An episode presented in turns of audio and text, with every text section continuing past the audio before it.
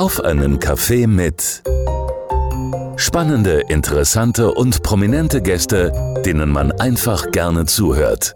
Mit Markus Braun. So klingt die neueste Ausgabe. Schön, dass Sie am Freitagabend bei uns sind. Und auch heute wieder ein spannender Gast, der zum einen sehr musikalisch ist, zum anderen auch sehr sportlich. Ich sage nur Iron Man als Schlagwort. Darüber müssen wir auf jeden Fall heute Abend sprechen. Und zwar heute mein Gast, ganz kurz und bündig, Lukas Bieber. Schön, dass du da bist. Ja, hallo, vielen Dank für die Einladung.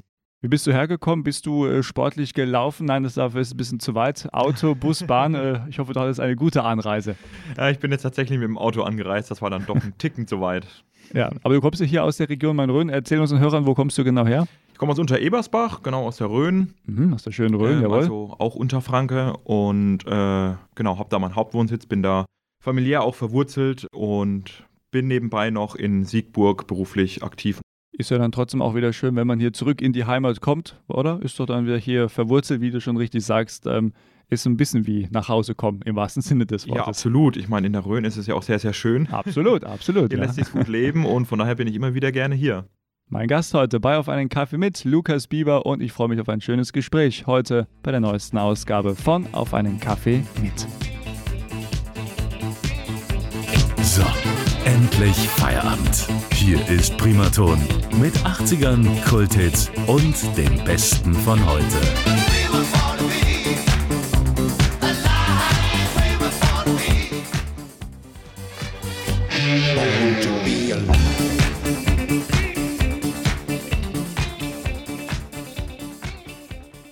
So klingt die neueste Ausgabe unseres Talkformats Auf einen Kaffee mit. Schön, dass Sie am Freitagabend auch wieder bei uns sind. Und mein Gast heute Lukas Bieber. Schönen guten Abend. Hallo, schön, dass ich hier sein darf. Lukas, schön, dass du dir heute für uns Zeit genommen hast. Äh, Wir haben viel zu besprechen. Deine musikalische Laufbahn, deine sportliche Laufbahn, deine Laufbahn bei der Bundeswehr, ja, dann auch hat ja was mit der Musik zu tun, aber Mhm. das verraten wir dann auch erst später im Detail. Wir gucken zu Beginn aber natürlich wie gewohnt erstmal auf die Biografie, damit man dich ein bisschen besser kennenlernt. Ähm, ja, wo bist du geboren und würdest du deine Kindheit vielleicht in ein, zwei Sätzen beschreiben? Ich bin in Bad Neustadt an der Saale geboren, bin dort auch dann zur Schule gegangen, hatte eine wunderschöne Kindheit, bin auf dem, ja, im Dorf, auf dem Land groß geworden, unter Ebersbach und äh, konnte über nichts klagen und rundum glücklich gewesen. Das ist ja schön, wenn man das dann so in der Rückschau dann auch so sagen kann, nicht? ja, absolut, ja. Ähm, waren so besondere Momente in deiner Kindheit vielleicht auch präsent, wo du gemerkt hast, Mensch, also die, die Musik, äh, die hat es mir schon irgendwie besonders angetan? Oder was waren generell deine Träume, Wünsche, Ziele? Ich habe tatsächlich erstmal mit Fußball angefangen und habe das dann äh, nach einem Jahr oder so auch ähm, ja, wieder sein lassen, weil ich da nicht so der Talentierteste war und bin dann in die Musik eingestiegen.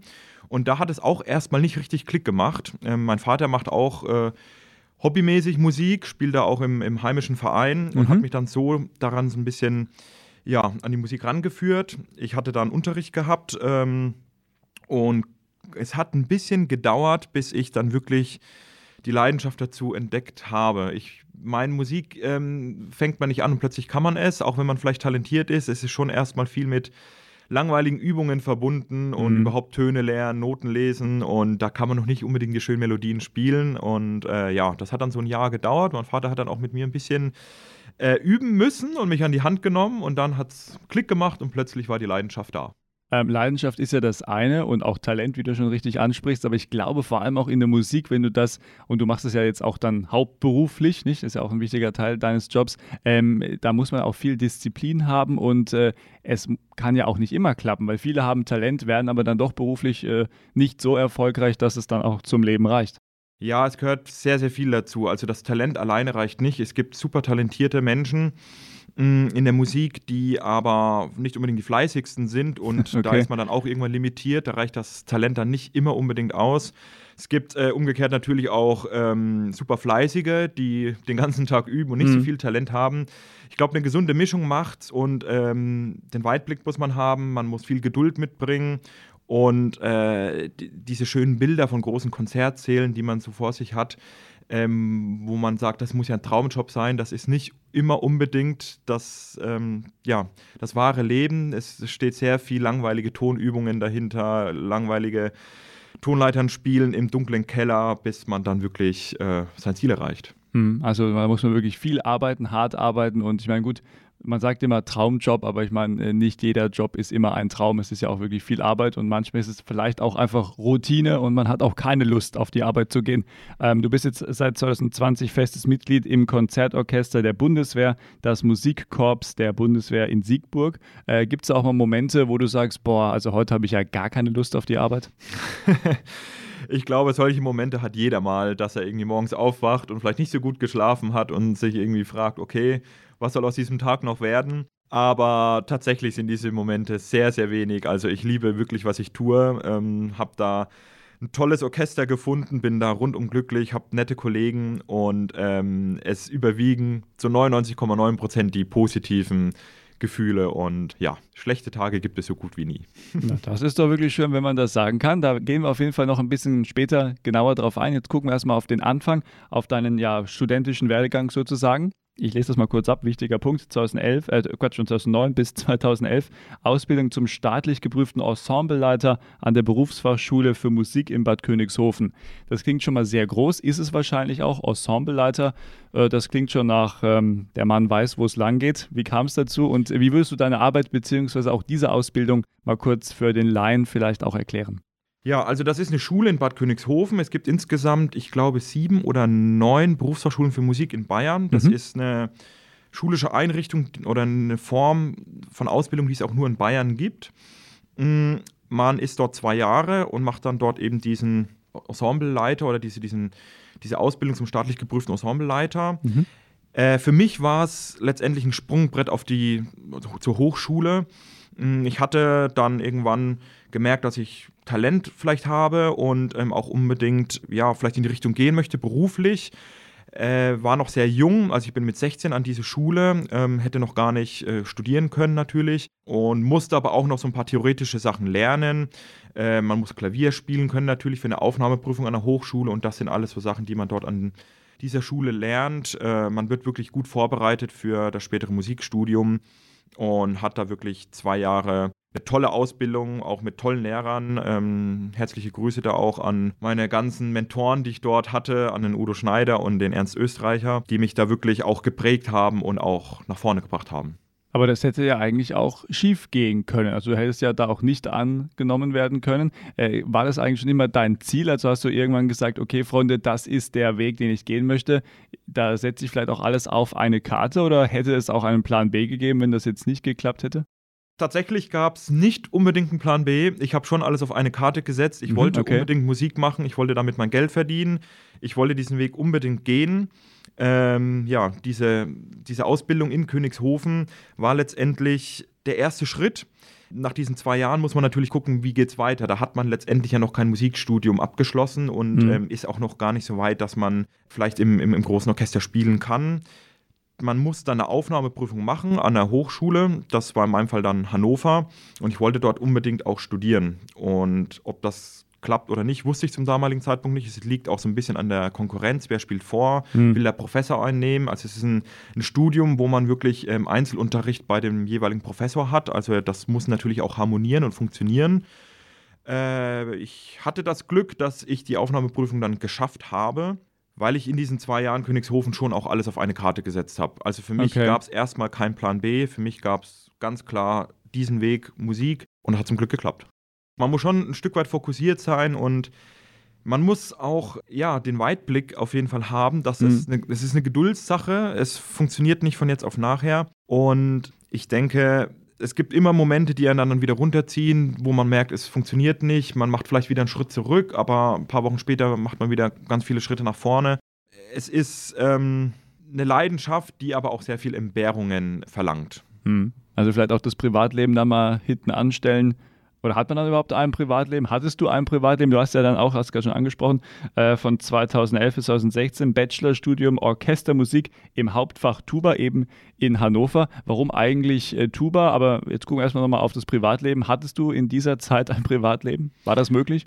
Ja, äh, sehr viel Privatleben. Es war eine wunderschöne Zeit. Okay. Ähm, ich, ich meine, man muss sagen, man kommt mit 16 an diese Schule. Ich habe dann dort auch gewohnt. Wir hatten eine WG. Wir waren alles äh, äh, junge Menschen, die das erste Mal von zu Hause weg sind, sehr mhm. jung. Und äh, da hat man natürlich Spaß. Man macht auch die ein oder anderen Dummheiten.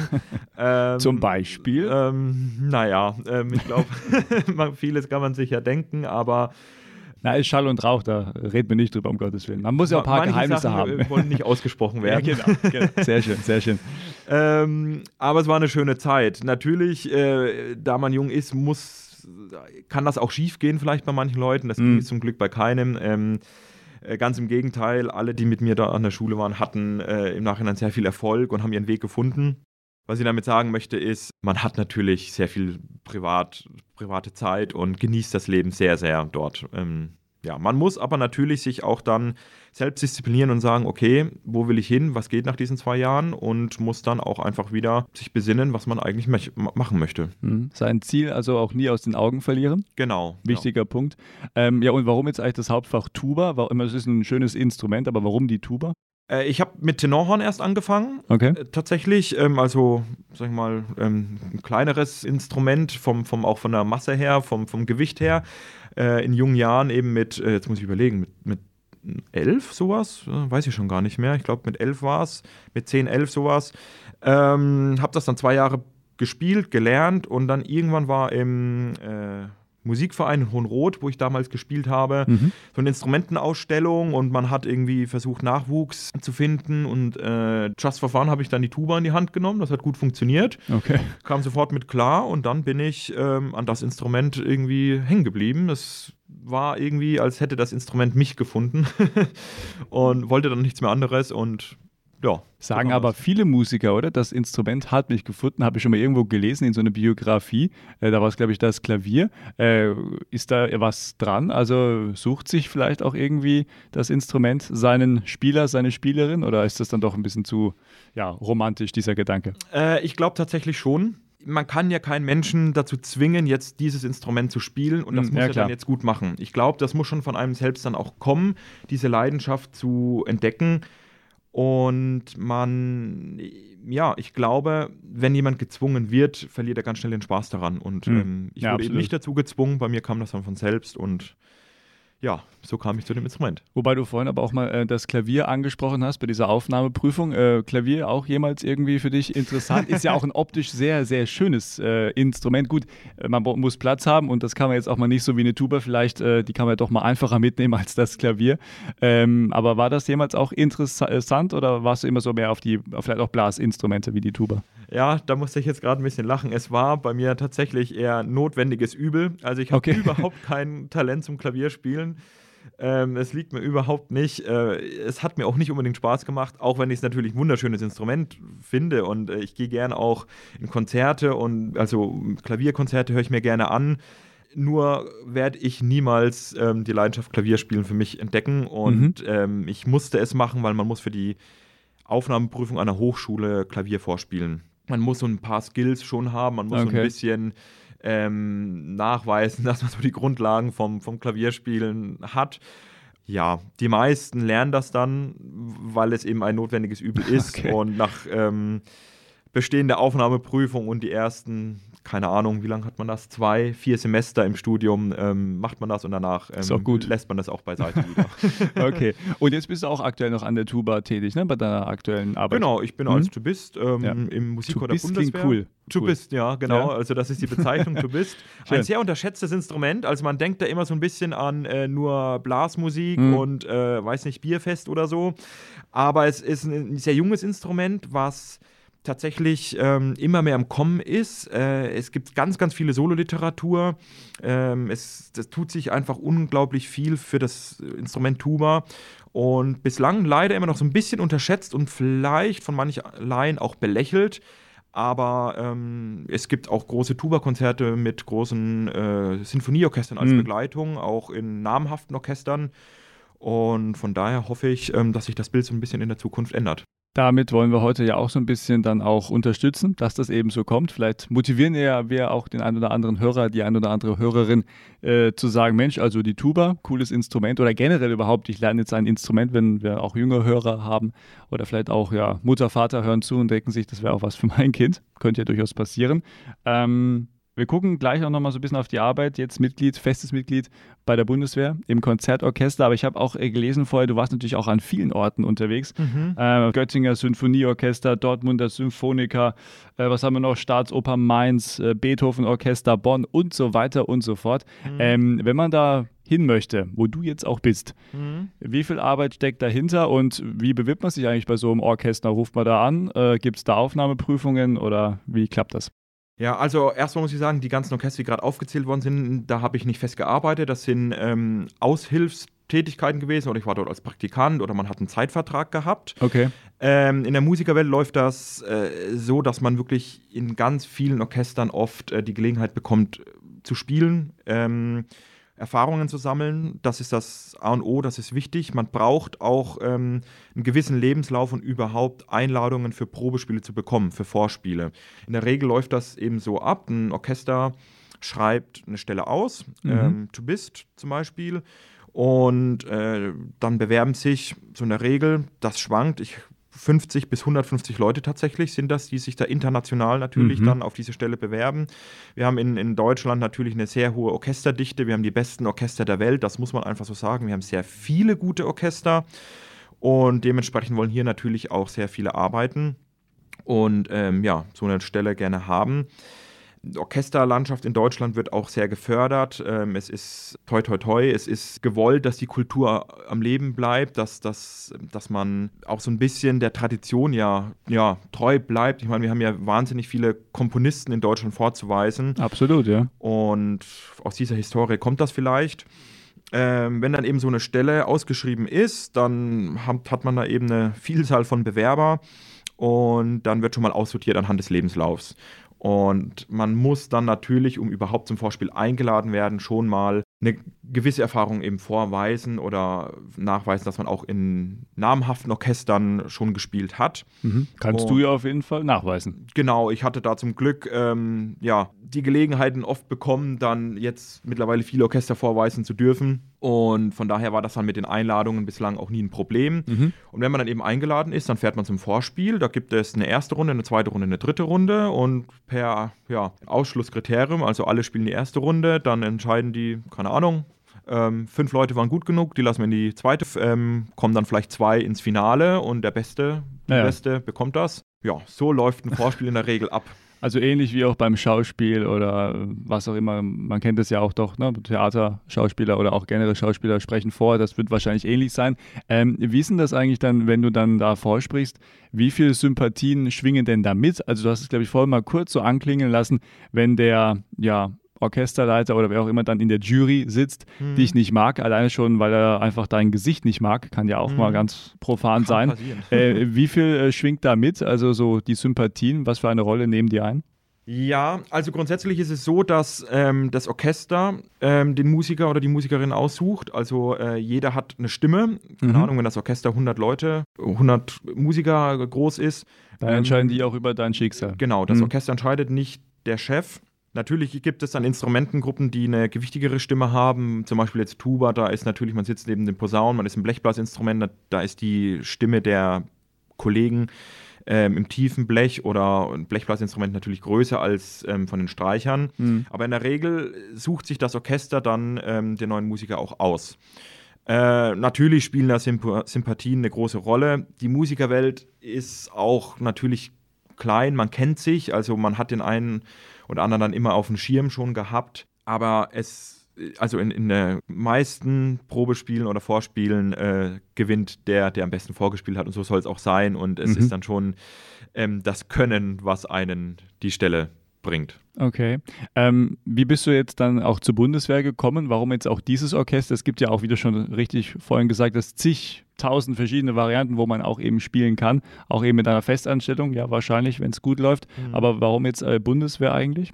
Ich wollte unbedingt in dieses Orchester. Das okay. ist ähm, ja das Konzertorchester der Bundeswehr. Das, äh, wir haben einen besonderen Auftrag. Wir ver vertreten die Bundeswehr musikalisch äh, auf, auf den großen Bühnen im In- und Ausland. Ähm, haben nebenbei noch einen ähm, Protokollvertretungsauftrag. Kann ich vielleicht später noch ein bisschen mehr zu erzählen. Auf jeden Fall war das Orchester ein Wunschorchester. Okay. Die haben eben jemanden gesucht, die haben das ausgeschrieben und ich habe mich ganz normal beworben, vorgespielt und ähm, hatte dann das Glück, dass ich äh, genommen worden bin. Die Bundeswehr hat an sich ja, ich glaube, zwölf Orchester, alle mit verschiedenen Aufträgen. Ähm, es gibt ja auch die Big Band der Bundeswehr zum Beispiel. Mhm. Hat ja so mit dem Militärischen ja erstmal eine Big Band wenig zu tun. Also die Bundeswehr ist ja wirklich sehr breit aufgestellt.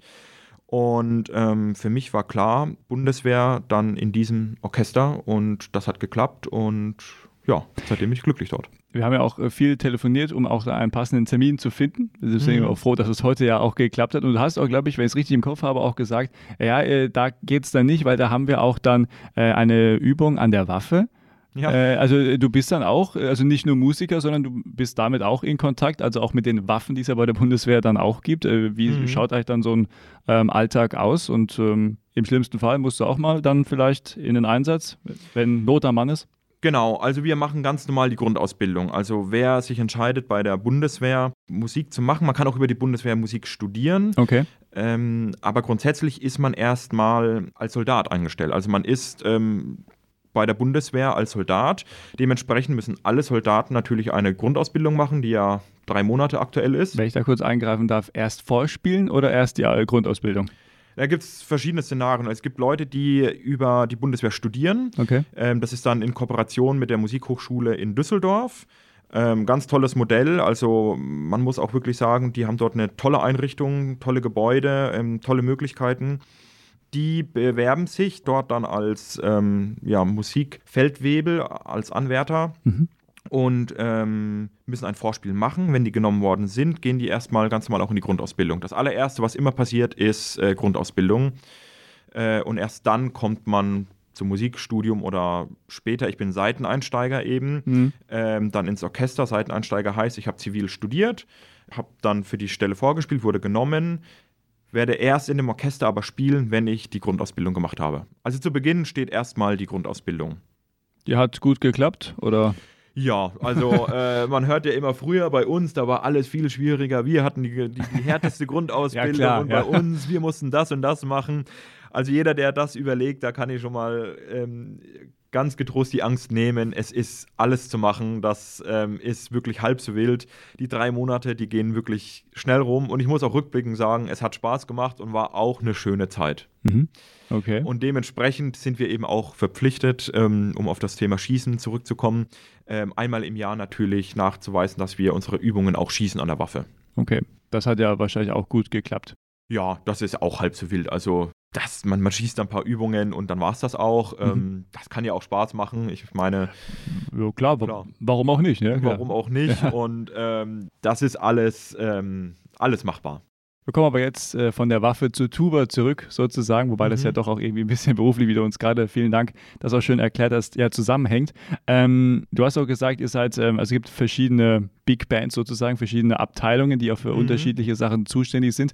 Deine Abteilung, äh, dein Orchester, für was seid ihr zuständig? Also seid ihr auch dann mal bei irgendwelchen Staatsempfängen dabei oder ähm, dann auch beim Zapfenstreich, wenn ein Minister dann aus dem Amt scheidet oder eine Kanzlerin oder ein Kanzler? Genau, das ist ähm, mehr oder weniger auch das, das zweite Standbein des Orchesters, also überwiegend natürlich ähm, Konzerte und da sind wir wirklich sehr viel unterwegs auch und ähm, von Kölner Philharmonie bis zur Elbphilharmonie Hamburg, wo wir schon gespielt haben, Cool, ja. ähm, als wirklich große Seele. Ähm, das ist der Kernauftrag. Wir sind aber auch in Vertretung für das Stabsmusikchor in Berlin. Mhm. Das äh, Stabsmusikchor ist äh, ein, ein, ein Orchester, was den Kernauftrag eben auf ähm, Protokolldienst hat und ähm, Staatsempfänge eben hauptsächlich spielt. Ähm, natürlich Regierungssitz Berlin, da natürlich sehr, sehr viel eingebunden sind. Aber auch die haben natürlich mal Urlaub und oder sind verhindert und wir sind dann in Vertretung für die eben ähm, das Musikchor, was das macht. Also wir haben zum Beispiel äh, seitdem ich da bin, den ähm, Zapfenstreich Afghanistan gespielt. Das Okay. war ja auch eine sehr große Nummer. Ähm, aber klar, das Staatsempfänge, das gehört alles dazu.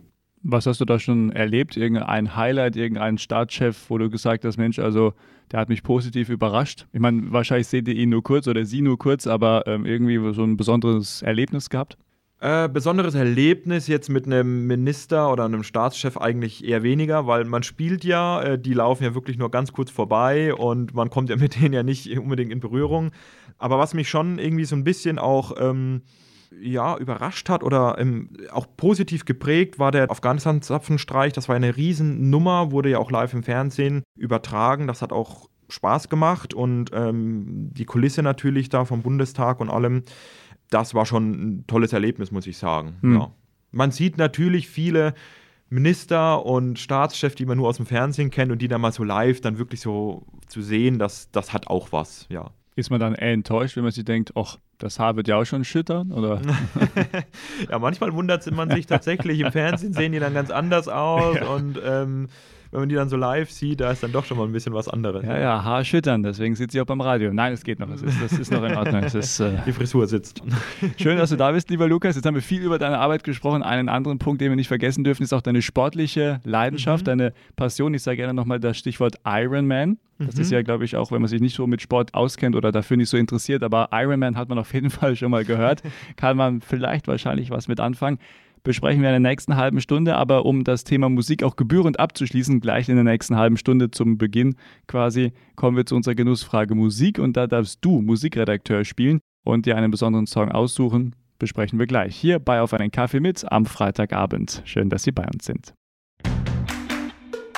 Primaton so klingt die neueste Ausgabe unseres Talkformats Auf einen Kaffee mit. Schön, dass Sie noch bei uns sind. Und heute der Musiker und auch, ja, man kann schon sagen, Extremsportler Lukas Bieber, mein Gast. Schönen guten Abend. Schönen guten Abend.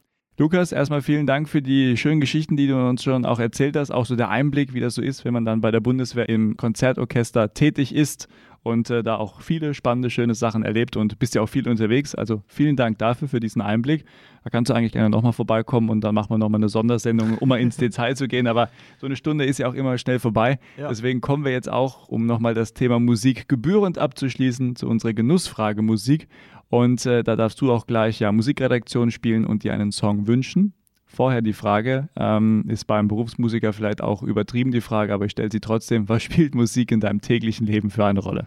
Ja, eine große natürlich. Ja. Äh, neben den Konzerten muss man natürlich auch regelmäßig üben. Also das ist ja mehr oder weniger der Hauptjob eines mhm. Musikers, dass man sich da fit hält oder sogar auch noch besser wird und ähm, einfach auch nebenbei vielleicht noch ein paar Projekte hat.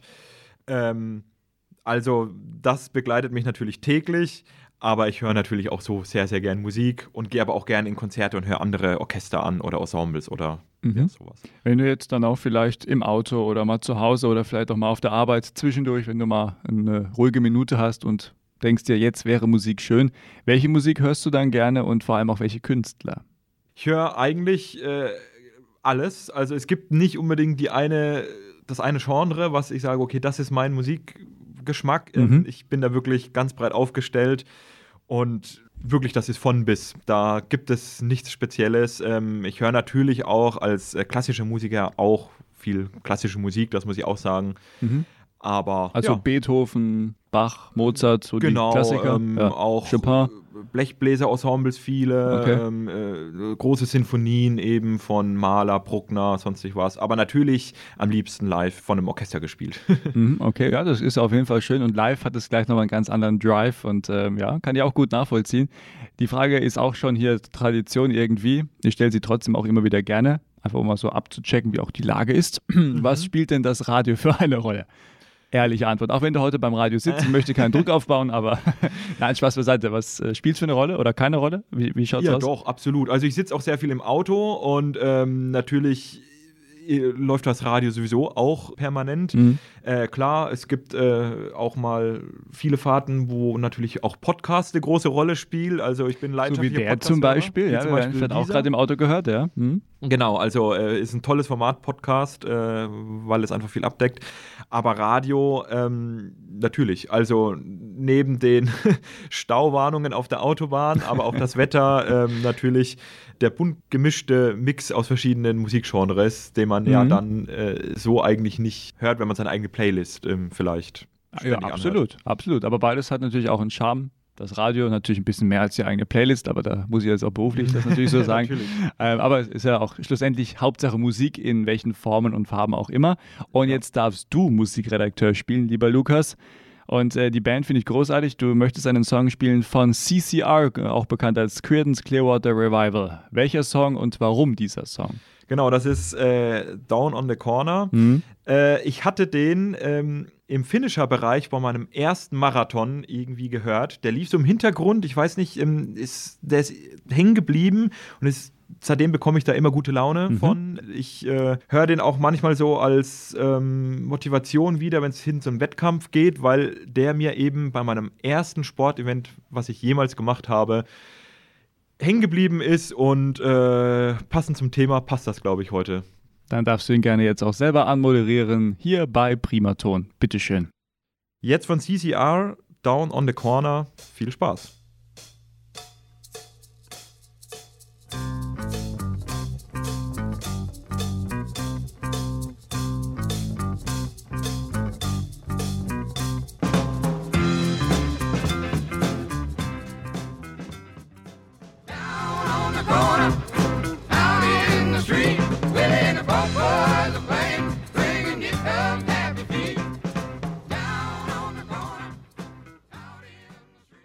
So klingt Primaton mit der neuesten Ausgabe unseres Talkformats Auf einen Kaffee mit. Und dieser Song von CCR gerade gehört, das ist der Musikwunsch meines Gastes, Lukas Bieber. Herzlich willkommen und vielen Dank für diese coole Single. Hallo. Du hast gerade äh, vor dem Song auch gesagt, dass du diesen Song ähm, gehört hast bei einer sportlichen Aktivität. Äh, war es mhm. jetzt ein äh, Triathlon, ein Marathon? Wo hast du ihn genau gehört? Und du hast auch gerade schon vor allem auch äh, ja, deine erste sportliche Aktion betitelt. Ja. Wie fing es denn eigentlich an, diese sportliche Leidenschaft? Also Stichwort Ironman, äh, Marathon, sportliche Bewegung, alles Mögliche. Erzähl's uns bitte. Ja, also eigentlich eine, eine kuriose Geschichte. Ähm, den Song habe ich eben, wie schon erwähnt, in, beim Hamburg-Marathon 2018 dann im Finisher-Bereich irgendwo im Hintergrund lief der gehört und seitdem ist er mir hängen geblieben und äh, ja, höre ich immer wieder gerne. 2018 war der erste Marathon. Allerdings muss ich da ein bisschen weiter ausholen. Ich war tatsächlich sehr, sehr ja, ähm, weit weg vom Sport. Ich, ich war nie sportlich und war auch immer einer, der sich aufgeregt hat, wenn irgendein Stadtmarathon stattgefunden hat und die Straßen gesperrt Alles abgesperrt, waren. ja. Okay. okay. Äh, da habe ich mich auch gefragt, was soll das denn jetzt hier? Ich muss ja da irgendwie durch und jetzt laufen die da. Warum muss das denn sein und warum macht man denn das überhaupt? Mhm. Naja, ein paar Jahre später war ich dann ähm, ja, befangen von dem Sport und äh, hatte einen ganz großen Stellenwert in meinem Leben seitdem. Äh, ich war tatsächlich sehr unsportlich. Ähm, ich musste erstmal eine Ernährungsumstellung machen, musste wirklich viele Pfunde auch loswerden. Ich konnte keine fünf Kilometer am Stück laufen, das war einfach nicht möglich. Wenn, wenn ich kurz einschieben darf, eine interessante Zahl und zwar, du hast geschrieben, circa 40 Kilo Übergewicht bei einer Körpergröße von 1,91. Ja. Das ist ein Wort. Ja, also ich ja, bin relativ groß, da verteilt sich das natürlich äh, ganz anders. Also ähm, aber ich war einfach, ja, es war zu viel, das muss man sagen. Mhm. Dementsprechend konnte ich eben keinen Sport machen, habe es nie getan und musste das erstmal runterkriegen. Also ich habe nicht mit Sport abgenommen, sondern äh, erstmal durch eine Ernährungsumstellung, habe das relativ clever gemacht und habe das dann auch tatsächlich innerhalb eines Jahres auch geschafft. Ohne Sport waren die ersten, ja, ich möchte sagen, 30, 35 Kilo runter okay. äh, und habe das auch dann jahrelang so gehalten, ohne Sport. Für mich war das nie ein Thema und war ja dann schlank. Ich habe mich wohlgefühlt, ich sah besser aus, ich konnte mir endlich schöne Klamotten kaufen ähm, ähm, und äh, habe mich rundum wohlgefühlt und ähm, ja, habe weiterhin nicht an Sport gedacht. In diesem Zeitraum habe ich dann meine Freundin kennengelernt. Ähm, die ja leidenschaftliche Marathonläuferin ist und auch Musikerin. Okay. Äh, ja, und die hat sich ja für Marathons angemeldet und ähm, immer irgendwie Laufveranstaltungen mitgemacht. Und ich habe mich immer gefragt, warum macht sie denn das und wer tut sich denn sowas an?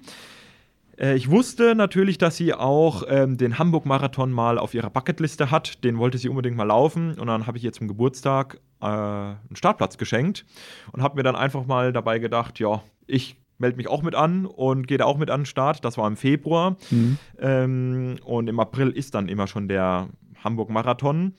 Und ja, dann habe ich angefangen im Februar so ein bisschen dafür zu trainieren und äh, stand dann da zwei Monate später an der Startlinie, drei Monate später und hatte wirklich nicht viele Laufkilometer an den Beinen.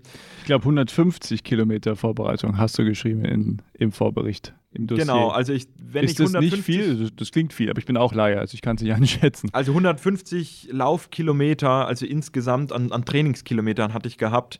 Ähm, das ist für eine Marathonvorbereitung natürlich auch mit meiner Vorgeschichte viel zu wenig. Okay. Äh, also jetzt bin ich am Stand, ich laufe auch manchmal 110 Kilometer die Woche. Ähm, also Okay. so, so das mal im, In, äh, in Relation, in okay. Relation. Gut, dann macht Sinn. Okay.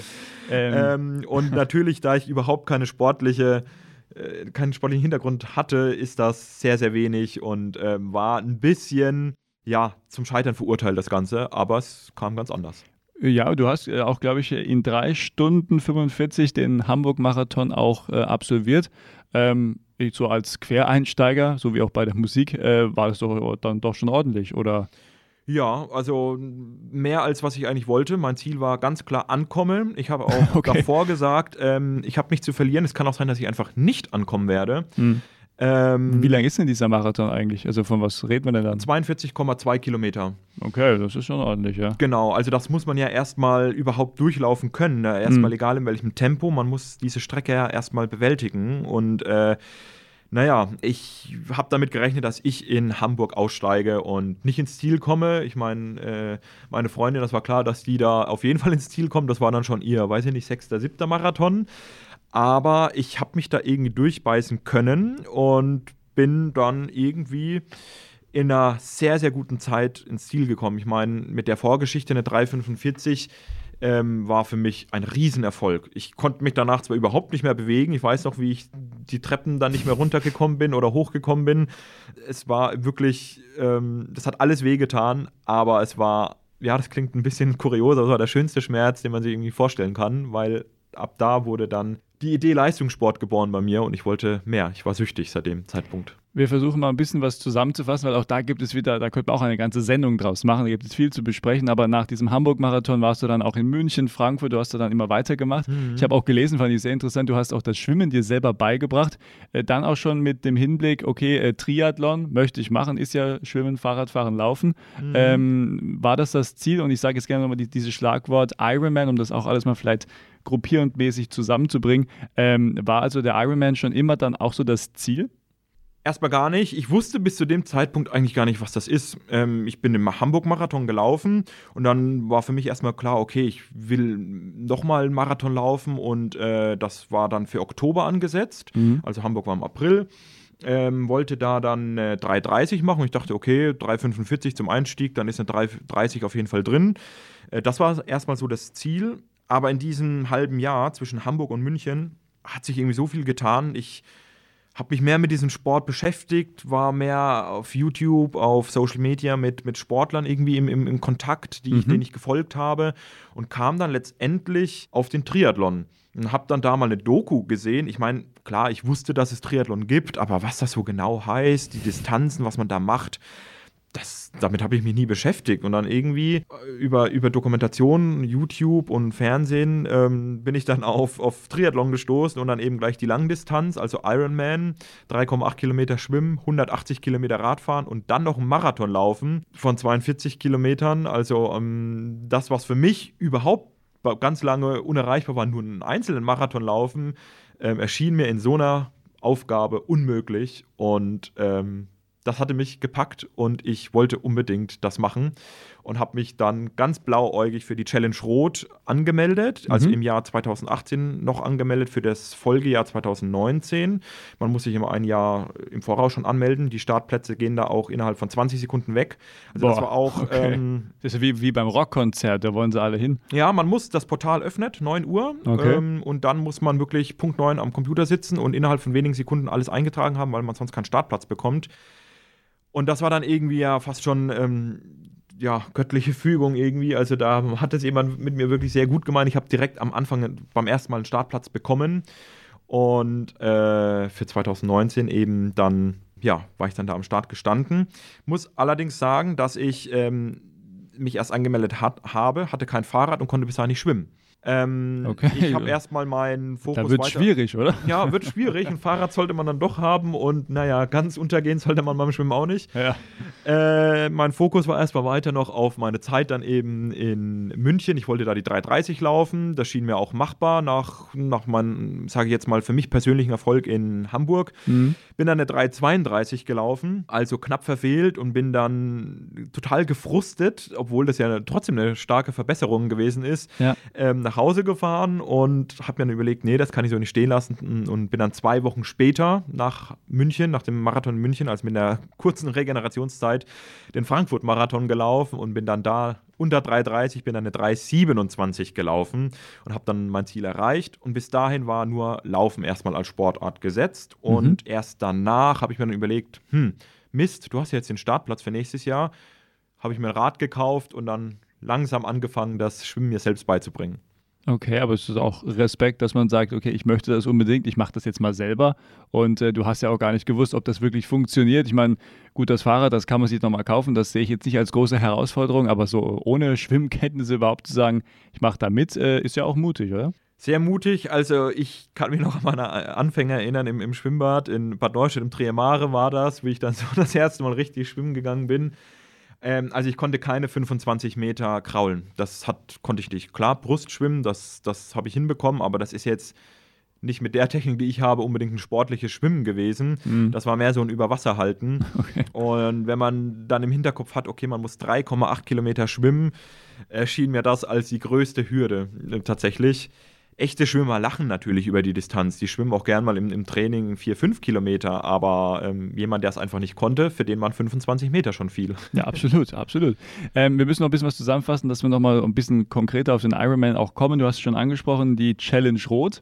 Da hast du dich dann nochmal beworben, 2021. Man muss auch sagen, mhm. Corona kam ja auch noch dazwischen. Viele Veranstaltungen auch dieser Art wurden ja abgesagt, kennen wir, müssen wir nicht drüber sprechen, haben wir ja auch hinter uns gelassen. Also mhm. diese Zeiten zum, zum Glück. Hast du dann nochmal angemeldet, dann in Portugal, dem Ironman in Portugal. Und äh, schlussendlich das große Ziel war wahrscheinlich dann im Oktober letzten Jahres Ironman World Championship Hawaii Finisher. Das mhm. klingt schon mal richtig cool. Mal kurz erklärt, weil uns so langsam die Zeit leider aus, dem, aus den Fugen läuft, aber das müssen wir auf jeden Fall noch unterkriegen. Ähm, was war das für eine Zeit und wenn man dann wirklich beim Ironman ist, was für Gefühle gehen einem da durch den Kopf? Ja, also es ist natürlich eine lange Distanz. Äh, es ist, da kann alles passieren. Mhm. Ähm, man kann Raddefekt haben, man kann Magenprobleme haben, man kann seine Verpflegung verlieren. Also äh, so ein Wettkampf in der Regel, je nachdem welchen Leistungsstand, aber dauert ja an die neun bis elf, zwölf Stunden, je nachdem, wie schnell man unterwegs ist. Und permanent in diesem Zeitraum Sport zu machen, verlangt natürlich dem Körper sehr viel ab.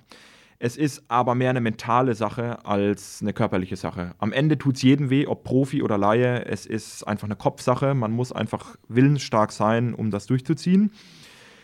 Ähm, um nochmal auf Rot zu kommen, das ist natürlich die schönste Veranstaltung, die es im Triathlon-Kalender gibt. Das ist ein Riesenevent, das ist so familiär, es ist Top-Stimmung der Veranstalter nimmt die Leute mit. Es ist immer ein großes Starterfeld. Es, ähm, ich bekomme gerade vom Erzählen Gänsehaut, wenn ich an meinen Start 2019 denke. Solarer Berg, das ist ein, ein kleiner Anstieg mehr oder weniger in einem kleinen Ort namens Solar. Solarer Berg nennt sich dann dieser Anstieg und da ist wirklich Tour de France-Stimmung. Man fährt in ein, ein Meer von Menschen hinein. Man sieht die man fährt um die Kurve, fährt in diese, diese Menschenmassen hinein, die peitschen einen über diesen Berg und ähm, es ist einfach der Wahnsinn. Man muss es selbst miterlebt haben, um mhm. das, glaube ich, richtig erzählen zu können oder, oder ähm, ähm, ja, zu empfinden. Für mich war eben nach 2019 dann klar, das ist meine Sportart, Triathlon, das, das, das brauche ich, das, ich war wirklich besessen davon und wollte immer mehr und mehr.